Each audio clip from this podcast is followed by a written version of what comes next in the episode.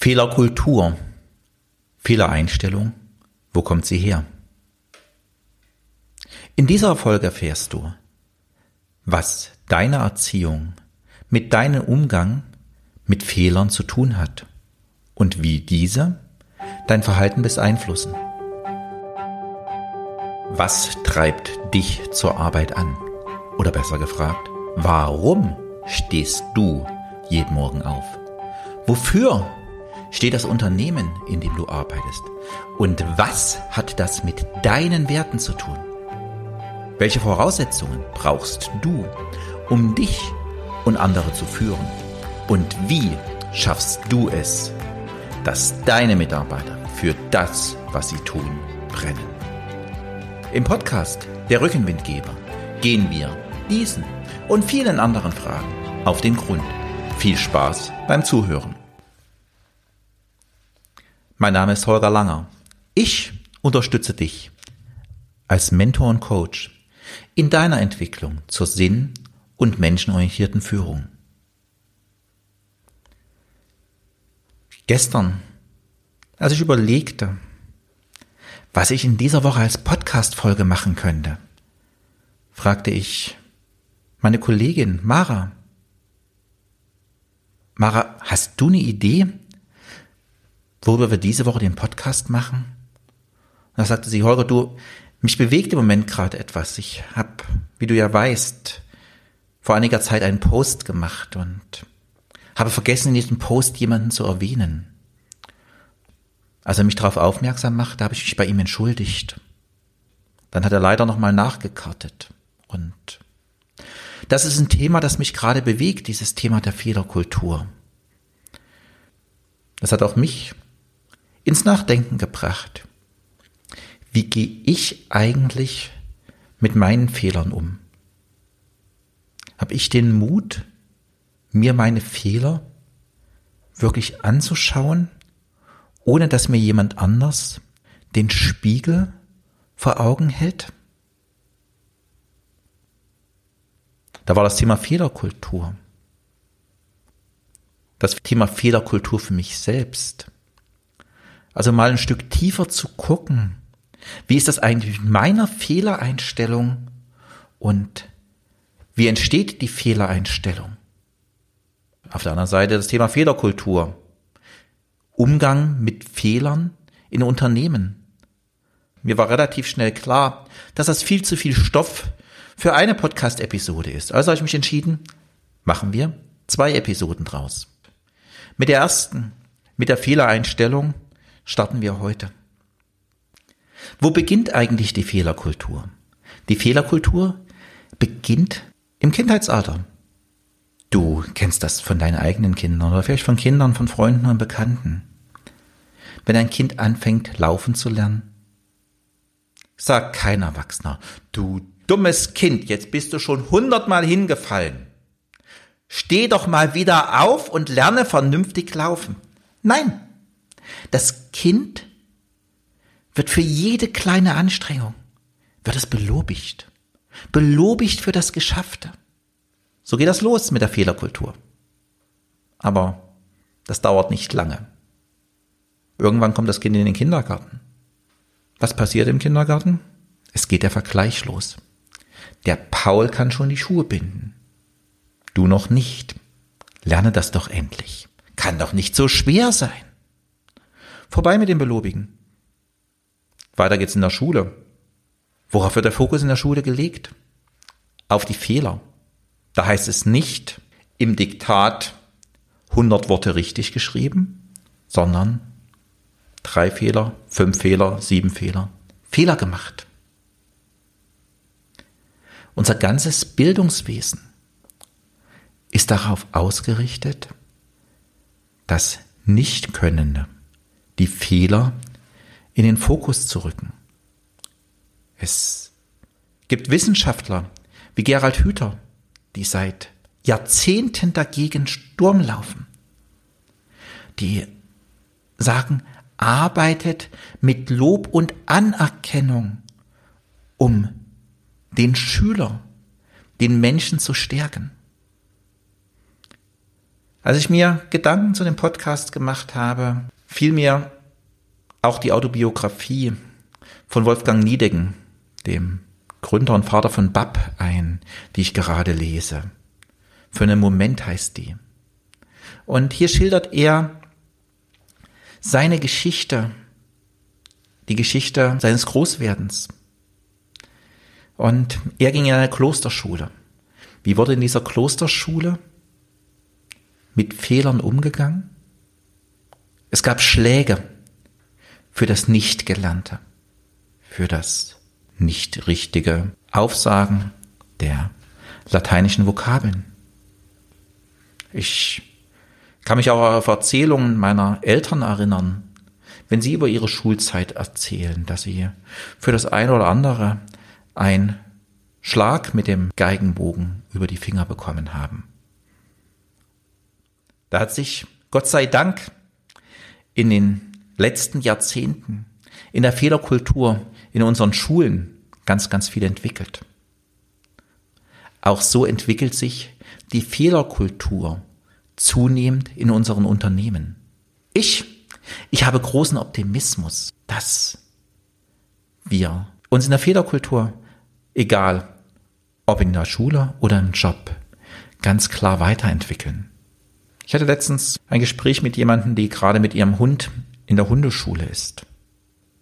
Sie kommt aus dem Bildungswesen und sagte, also, Holger, ich frage mich, ob der Gerald Hüther, ob der einen Hund hat und ob der mit seinem Hund in der Hundeschule war. Weil die erzählen in der Hundeschule genau das Gleiche. Da heißt es immer wieder, das kann der Hund doch noch nicht können. Das haben wir ihm doch erst eins, zwei, drei, viermal erklärt. Und loben, loben, loben. Für jeden kleinen Fortschritt, den der Hund macht, bekommt er ein Lob und ein Leckerli. Wie ist das in unseren Schulen? Das weißt du selbst. Bei der Recherche zu diesem Podcast bin ich über eine Studie, eine Studie einer US-Psychologin gestolpert oder ich bin auf sie gestoßen, besser gesagt. Da ging es um einen Versuch mit einer Klasse von Fünftklässlern. Diese Klasse hat einen Test geschrieben. Das wurde also mit mehreren Klassen gemacht. Ansonsten wäre es keine repräsentative Studie geworden. Ein Teil der Schüler wurde gesagt, du bist wirklich schlau. Und dem anderen Teil wurde gesagt, du hast dich offenbar sehr, sehr angestrengt. Also zweimal Lob. Einmal Lob für die Intelligenz und einmal Lob für die Leistungsfähigkeit und die Willensstärke. Dann ging es in die zweite Runde. Die Kinder hatten die Möglichkeit, zwischen zwei Tests auszuwählen. Zwischen einem leichten und einem schweren Test.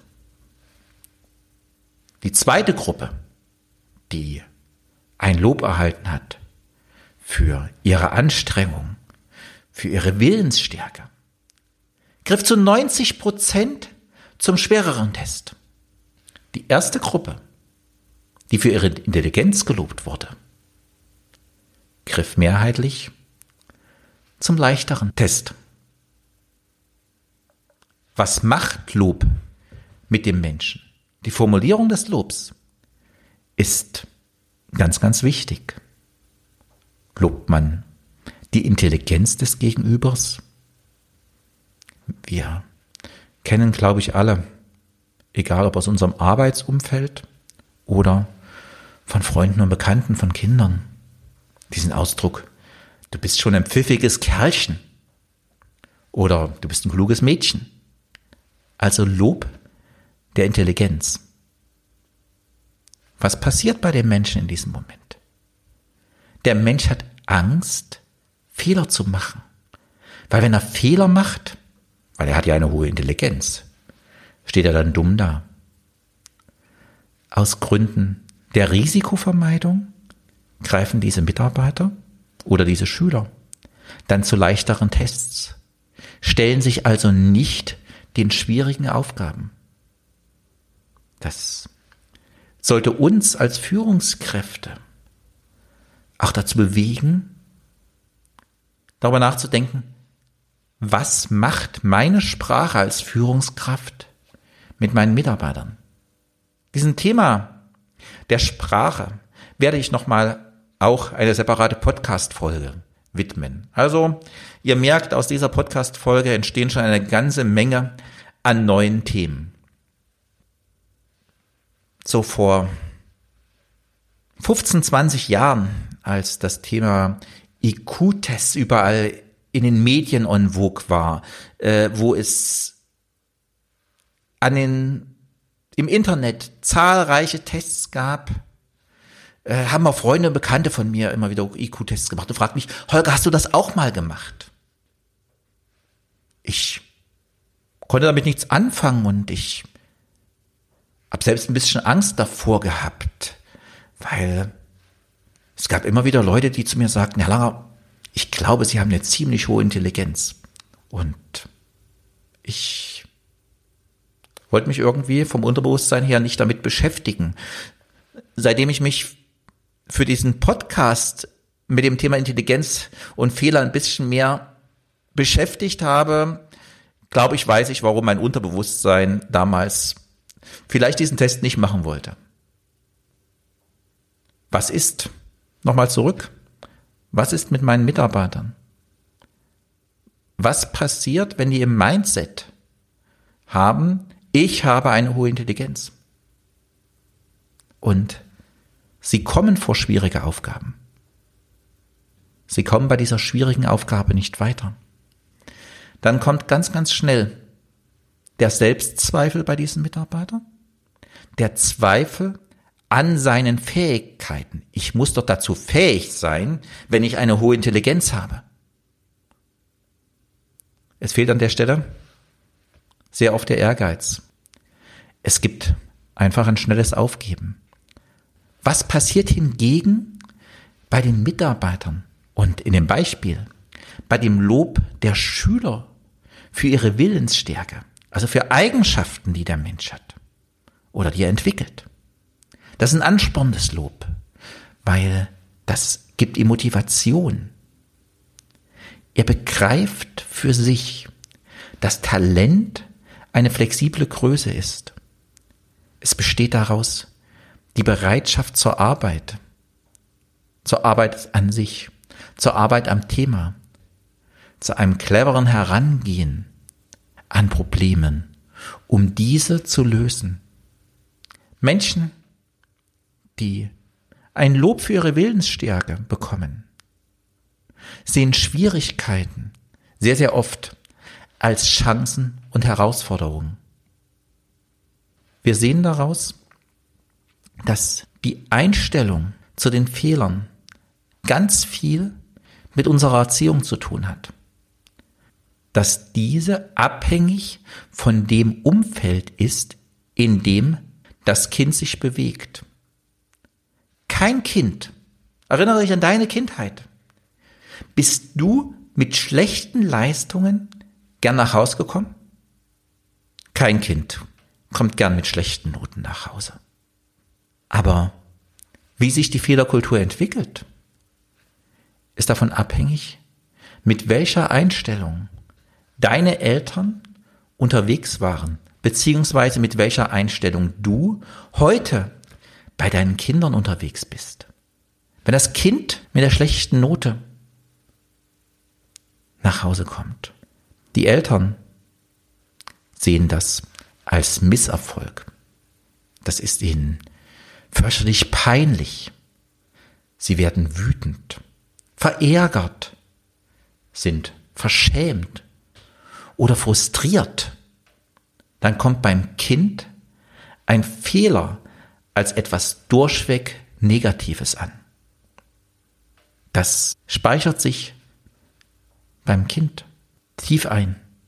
Aber genauso, wenn die Eltern eine andere Fehlerbetrachtung haben. Wenn sie unterwegs sind mit der Aussage, aus Fehlern kannst du lernen. Durch Rückschläge kannst du wachsen sie dich bewusst in diese Richtung lenken. Was kannst du lernen? Was kannst du daraus verbessern? Was bringt dir dieser Fehler? Das heißt, in eine Lernorientierung gehen. Dir mitgeben, Fehler sind in Ordnung, um daran zu arbeiten und diese abzustellen. Diese Fehlerkultur der Eltern und der Umgang mit den Fehlern in der Schulzeit prägt ein jedes Kind. Und diese Prägung, diese Prägung hält bis heute an. Daraus können die sogenannten inneren Kritiker entstehen. Der innere Kritiker ist einer von den drei inneren Saboteuren, zu denen auch noch der innere Antreiber und der Perfektionist gehören. Der innere Kritiker in dir, wenn du ihn hast, du weißt es selbst, sieht die Fehler und die Schwächen. Genau die hat er im Visier. Das sind vor allen Dingen Menschen, die perfekt sein wollen. Ich weiß, wovon ich da gerade rede. Weil mir geht es, mir geht es da ähnlich. Es ist auch eine wichtige Funktion in der Kindheit, weil der innere Kritiker will dich vor Bestrafung beschützen. Aber wir nehmen diesen inneren Kritiker auch ins Heute, ins Erwachsenenleben mit. Da sitzt auf einmal auf deiner Schulter, vielleicht kennst du ihn, dieser permanente Selbstkritiker. Wie? Wie bist du mit Fehlern unterwegs? Was bist du für ein Fehlertyp? Lass uns mal diese Fehlertypen als Unterstützung für dich mal anschauen. Lass uns da mal in die Selbstanalyse gehen. Da gibt es als erstes den Ignoranten. Der Ignorant nimmt seine Fehler überhaupt nicht wahr. Der hat einen Filter eingebaut. Ein Filter für alle eigenen Fehler und Schwächen.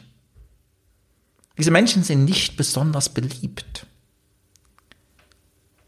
weil die stehen nicht zu ihren Fehlern. Aber die können auch gar nicht zu ihren Fehlern stehen, weil sie ihre Fehler überhaupt nicht mehr sehen. Die sehen sie nicht aus bösen Willen nicht, sondern aus Selbstschutz. Weil es ihnen schwerfällt, mit diesen Fehlern umzugehen und in diese Fehler zu schauen. Dann haben wir den zweiten Typ, den Selbstzweifler. Bei dem ist der innere Kritiker ganz, ganz stark ausgebildet. Er ist mit einer hohen Selbstkritik unterwegs. Die meisten Männer sind da eher nicht so stark unterwegs, aber Frauen sind oftmals sehr, sehr stark in der Selbstkritik, im Selbstzweifel und haben den Fehler im Fokus. Da kann man nachts nicht schlafen oder wacht auf, kommt ins Grübeln über die Fehler. Da kommt die innere Stimme die Stimme des konstanten Kritikers, die nicht wirklich ein hilfreicher Begleiter für dich ist. Der Selbstzweifler tut die Einschätzung der Kritik von anderen auch sehr, sehr oft überbewerten, lässt sich von denen aus der Bahn werfen. Oftmals steckt dahinter ein Selbstliebedefizit, dass ich mir nicht wirklich selbst genug bin. Ich oftmals diesen inneren, diese innere Befriedigung äh, nicht habe und da ich die nicht habe, fange ich an zu zweifeln. Mich, mich persönlich klein zu machen. Lass uns zum dritten Typ kommen. Der dritte Typ ist der Problemlöser. Der hat einen konstruktiven Umgang mit seinen Fehlern. Der ist auch selbstkritisch, aber selbstkritisch und milde. Er hat eine gesunde Selbstreflexion und eine gesunde Selbstkritik. Und bei all dem so eine gewisse Grundgelassenheit.